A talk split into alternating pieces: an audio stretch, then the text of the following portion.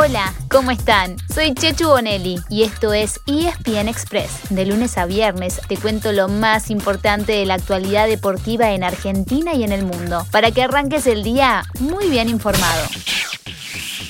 Estamos de regreso después de un fin de semana con mucha pero mucha actividad y además con mucho pero mucho frío. Es que está ideal para quedarse en casa prendidos a la tele, a la compu, a la tablet o al celular. Si se perdieron algo o si en algún momento se tomaron un descanso de las pantallas, suban el volumen que vamos a hacer un repaso muy rápido. Y como ya estamos por entrar en modo olímpico, les decimos en sus marcas, listo, fuera. Escapando Machuca, la va a pinchar Machuca, la pinchó el cabezazo. Cookie. ¡Gol!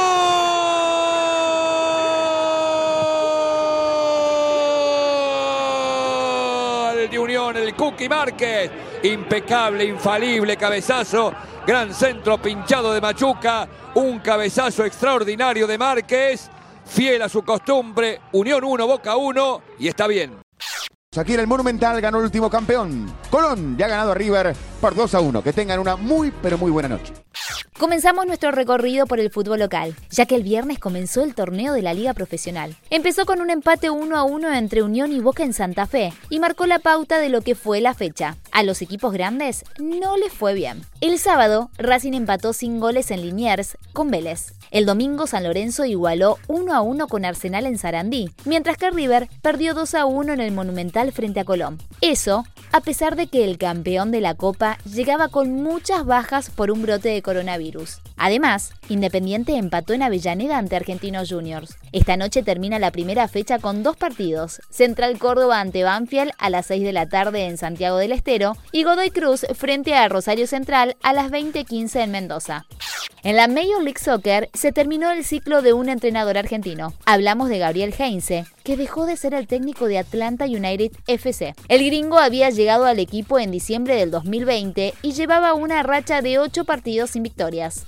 Como argentinos, eh, todos queríamos que él logre un título con la selección y, y, haber conseguido eso, de que él esté feliz, de que él pueda lograr un título con la selección y nosotros ser partícipe de eso fue algo hermoso, así que lo disfrutamos muchísimo.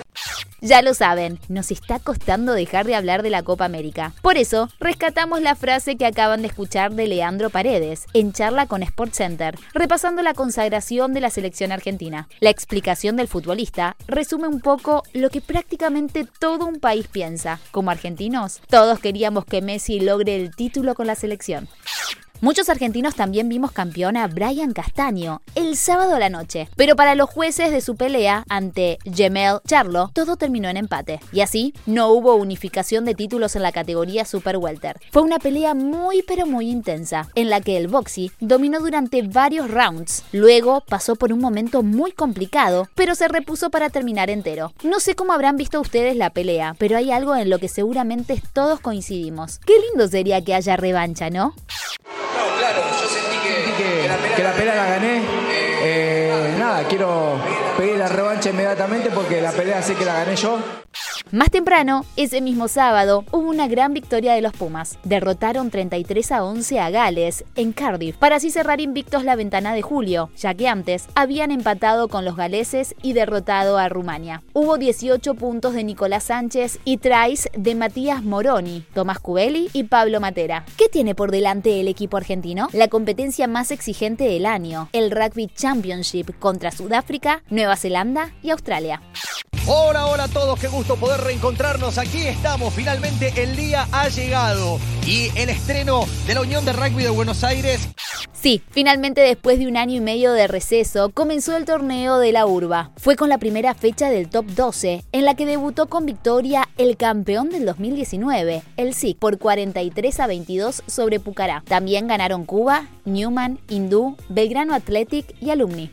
En el tenis, tuvimos finalista en Suecia. Federico Coria tuvo una gran semana, pero en la final del torneo de Bastad no pudo con el noruego Gasper Ruud. De cualquier manera, fue su mejor resultado en el circuito ATP y conseguirá también su mejor ranking, ya que subirá hasta el puesto número 63. En Hamburgo, Federico Del Bonis perdió el sábado en semifinales ante quien luego sería campeón, el español Pablo Carreño Busta. Y en Budapest, next Paula Ormaechea se despidió en cuartos de final, pero tuvo su mejor torneo de la temporada. Pasamos a las finales de la NBA, que podrían tener campeón este mismo martes. Después de cuatro partidos en los que ganó el local, los Milwaukee Bucks rompieron la racha el sábado derrotando en Phoenix a los Suns 123 al 119, bien ajustado. Mañana, desde las 10 de la noche y por ESPN, los Bucks irán por la consagración ante su gente. Si los Suns consiguen igualar la serie en 3, entonces el último partido será el jueves en Phoenix, también a las 22 horas.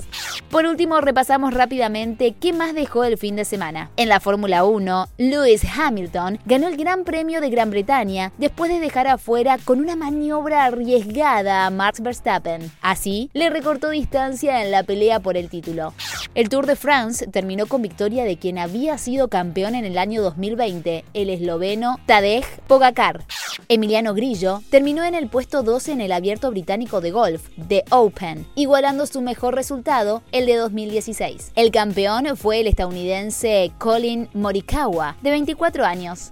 Y prepárense para una semana extraordinaria, porque de martes a jueves se juega la vuelta de octavos de final de la Copa Libertadores y de la Copa Sudamericana, con Boca, con River, con Racing y otros más, de un total de nueve equipos argentinos. Pero además, desde el miércoles se pone en marcha los Juegos Olímpicos Tokio 2020, con la ceremonia inaugural pautada para el viernes. A partir de mañana les iremos contando qué es lo mejor de lo que se viene en los Juegos que se retrasaron un año por la pandemia. Acá estaremos junto a ustedes, como siempre.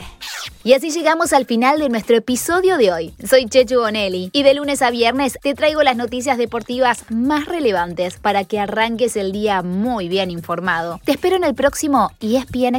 Y no te olvides, dale clic al botón de seguir para recibir una notificación cada vez que haya un nuevo episodio disponible. No te vas a arrepentir.